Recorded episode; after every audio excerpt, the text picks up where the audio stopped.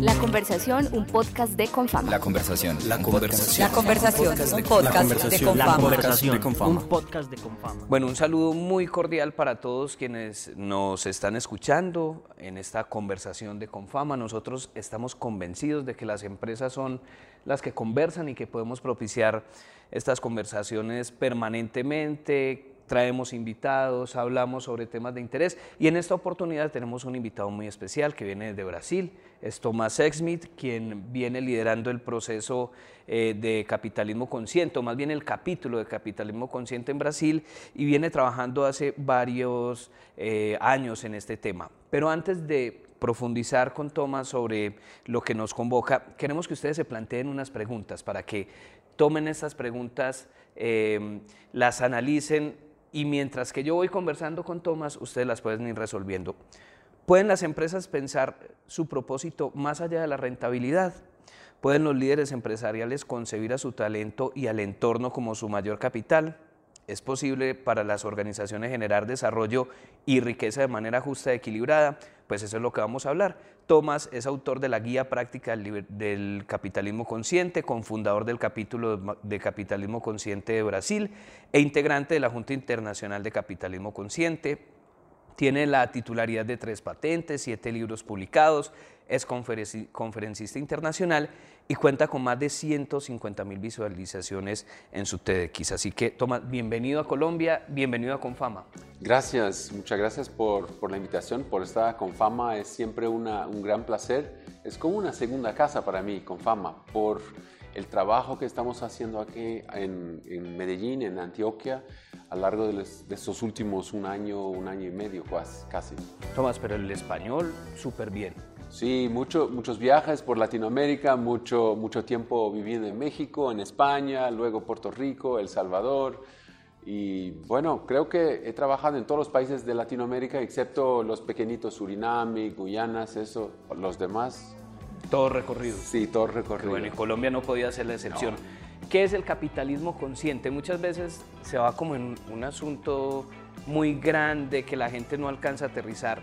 En tus palabras, ¿cómo le podemos decir a un empresario, a una persona que nos está escuchando en estos momentos, no necesariamente empresario, qué es el capitalismo consciente? Capitalismo consciente es la esencia de cualquier negocio. La perdimos a lo largo del tiempo, pero es la esencia. Cuando uno empieza algo, nunca empieza con la intención de ganar mucho dinero. La intención es siempre la pura intención, la esencia es hacer algo mejor.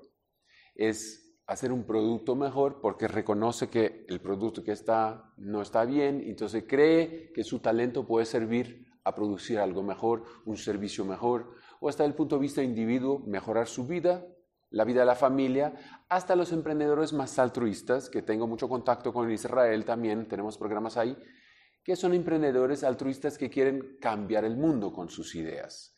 Yo creo que mucha gente conoce Waze, por ejemplo, empezó ahí, en Israel. Así. Es un paisito que tiene muy pequeño, no tiene, tiene mucho tráfico también, los, los atascos, pero una idea que empezó de ahí para todo el mundo. Es increíble, ¿no? Sí. Entonces, no sabía yo, por lo menos, que había empezado allá. Sí. Entonces, es la esencia. Todo emprendimiento empieza con una intención de mejorar algo, no de ser más grande. No es cantitativo, es calitativo. Y luego, cuanto más claro están estos fundamentos en la vida, en el día a día de la gestión de la organización, más fácil mantenerse en este, en este ritmo.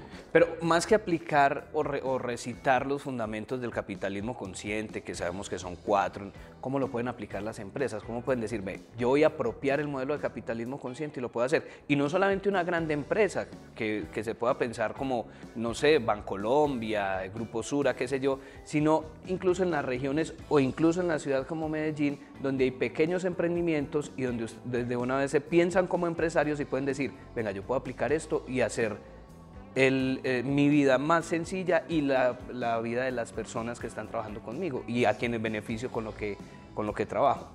Eh, empezando el propósito, ¿no? Porque el propósito es una intención, una emoción. Y muchas veces cuando estamos juntos, mi, mi manera de expresarme transmite mi emoción para ti, para que, quien está a mi lado. Pero los que están más lejos no lo sienten. Entonces, lo más difícil, el reto que toda la organización tiene es convertir esta emoción en una frase muy sencilla que representa el propósito, que va a determinar cómo va a ser la toma de decisiones de nuestra organización, de arriba hasta abajo. Entonces, comentaste el ejemplo de Bancolombia, que ahora le pone público su propósito.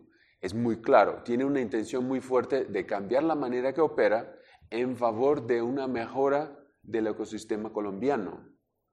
Es igual cuando miramos a David, el presidente Confama, tiene muy claro el propósito de Confama y todo el tiempo cuando habla de Confama vuelve al propósito, mejorar la calidad de vida de la clase mediana antioqueña. Entonces es muy claro para qué existe Confama y las decisiones empiezan a ser tomadas con base a eso cómo voy a buscar proveedores, cómo voy a buscar mis clientes, cómo tomo decisión de promoción, de contratación, de todo.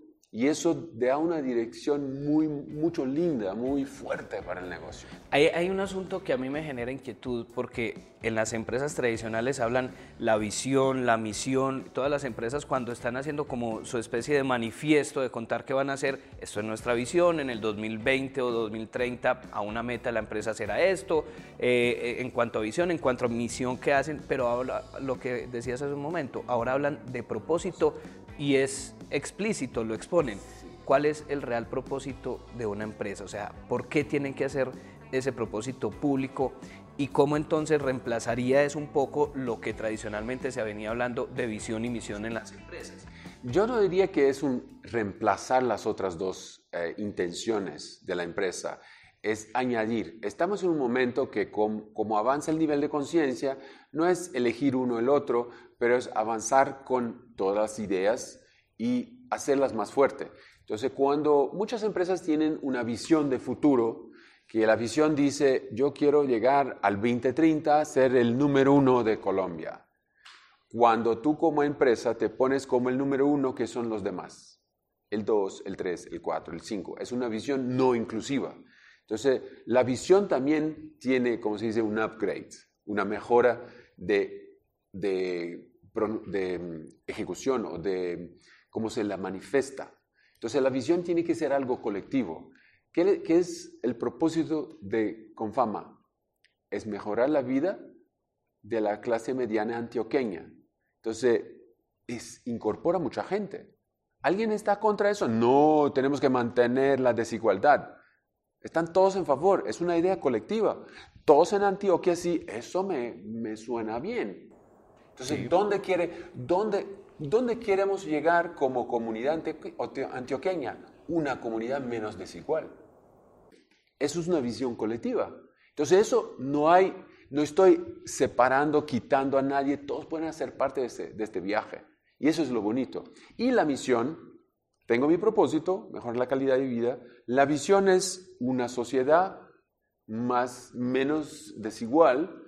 Y la estrategia es cómo apoyar las empresas a crear soluciones, a trabajar en el ecosistema de una forma que todos subamos igual. No es progreso, es prosperidad. Progreso es individual, prosperidad es conjunto. ¿Cómo podemos hacer un símil? Y no sé si quepa la comparación, ya, ya me lo dirás en esta conversación, que precisamente por eso la hacemos aquí en Confama entre el capitalismo salvaje, lo que han llamado algunos teóricos o que han llamado varias personas de esta manera, y el capitalismo consciente. ¿Cómo funciona eso? ¿Hay puntos de encuentro? ¿Qué pasa ahí entre esas dos teorías? ¿Y cómo entonces nuestras empresas antioqueñas pueden, pueden hacer ese análisis? Mira, yo, yo hasta voy a tomar tu pregunta y un paso más adelante. Eh, cuando empezó el capitalismo, un libro que es muy... Eh, que se mira mucho como el padre del capitalismo, es La riqueza de las naciones de Adam Smith. Pero este libro es el padre del capitalismo. Nos olvidamos de la madre del capitalismo, que es la teoría de, los sentimientos morales. Es un libro que Adam Smith escribió muchos años antes. Entonces nos olvidamos de los dos valores, el valor masculino y el valor femenino del capitalismo. Entonces, ¿qué pasó? El capitalismo se quedó de una manera muy masculinizado, surgió un sistema para de oposición. El socialismo. Entonces estoy aquí para decir que el sistema socialista es excelente, así como el sistema capitalista es excelente, pero los dos sistemas son pésimos en alguna cosa. Capitalismo es excelente para crear riqueza, pero falló en la distribución. El socialismo está excelente en la distribución, pero falló en la producción. Cuando no hay más que distribuir, el socialismo distribuye hambre, pobreza. El capitalismo, por suerte, está no distribuyendo, pero está destruyendo el sistema, porque produce demasiado, sin control, el foco solo financiero. Entonces lo que tenemos ahora son dos piezas del rompecabezas. Una pieza que distribuye bien y una pieza que produce bien. ¿Cómo lo ponemos juntos? Ya no hay más espacio para izquierda, derecha, rojo, verde, azul, amarillo. Es una manera. Y si miramos a China, acá en nuestros países en Latinoamérica tenemos que hacer eso por eh, voluntariamente, trabajar juntos y competir afuera. La competencia está afuera. China lo, tiene un mandato y van a colaborar en esta región, desarrollar tecnología de energía solar para hacer competencia a Japón, a Estados Unidos, a Alemania. Entonces, colaboran interno y tienen competencia externa. Son capitalistas externos y socialistas internos. Muy difícil. Muy difícil. Por, por, eso en nuestros sistemas, donde la libertad es más amplia, la, el, el reto es que juntemos las organizaciones, juntemos los distintos participantes, grupos de interés para trabajar más juntos y hacer competencia afuera. Y ese es el camino al que llamamos capitalismo consciente. Encontrar ese punto entre la distribución de la riqueza y entre la generación de la misma. Exactamente. Bueno, ahí queda el mensaje entonces. A ustedes muchas gracias por escucharnos. Los esperamos en la próxima conversación de Confama porque tenemos muchos temas más para tratar con ustedes. Muchas gracias. La conversación, un podcast de Confama.